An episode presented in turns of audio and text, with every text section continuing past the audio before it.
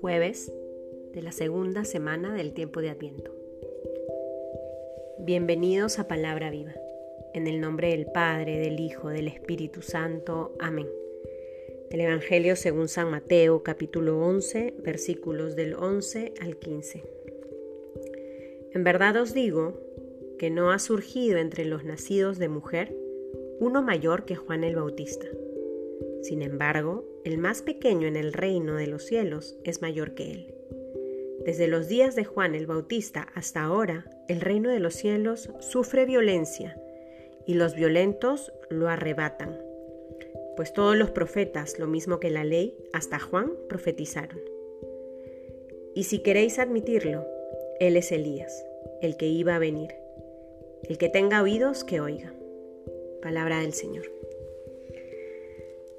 El domingo escuchábamos el Evangelio que nos invitaba a poner la mirada en este personaje tan importante en la historia de salvación que ha significado Juan el Bautista, este profeta que ha preparado el camino para la llegada del Mesías y ha invitado a la conversión del corazón. Y el Señor, en esta ocasión, nos vuelve a invitar a poner la mirada en la misión de Juan el Bautista y alaba cómo él llevó a cabo su misión. Reconoce que no ha surgido entre los nacidos de mujer uno mayor que Juan el Bautista. Decíamos que la persona de Juan el Bautista ha sido importante para la historia de salvación. Y en este contexto, iluminados por el testimonio del Bautista, podemos reconocer también que nuestra vida es importante también para la historia de salvación. No solo Dios busca acercarse a tu vida y transformarla. No solo Él quiere llenar de sentido tu existencia. Jesús no solo te invita a, ti a ir tras sus pasos, no te recuerda todos los días solo a ti que tienes que amar como Él.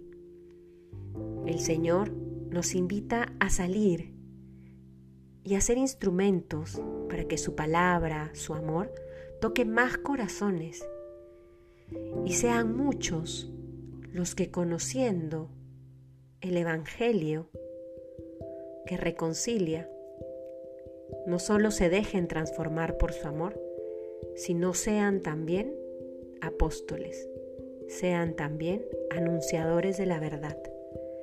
Y es que el reino de los cielos sufre violencia y los violentos la arrebatan.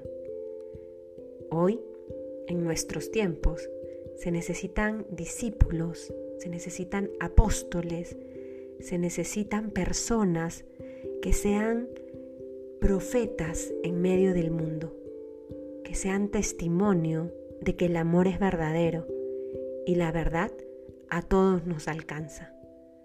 Que seamos astutos, que seamos sencillos, que seamos profetas con nuestra vida, con nuestras palabras, con nuestros gestos. Que en este adviento nos dispongamos también a preparar el camino para la llegada del Señor, no solo en nuestra vida, sino en la vida de tantos otros que están esperando ser alcanzados por el amor de Dios. En el nombre del Padre, del Hijo, del Espíritu Santo. Amén.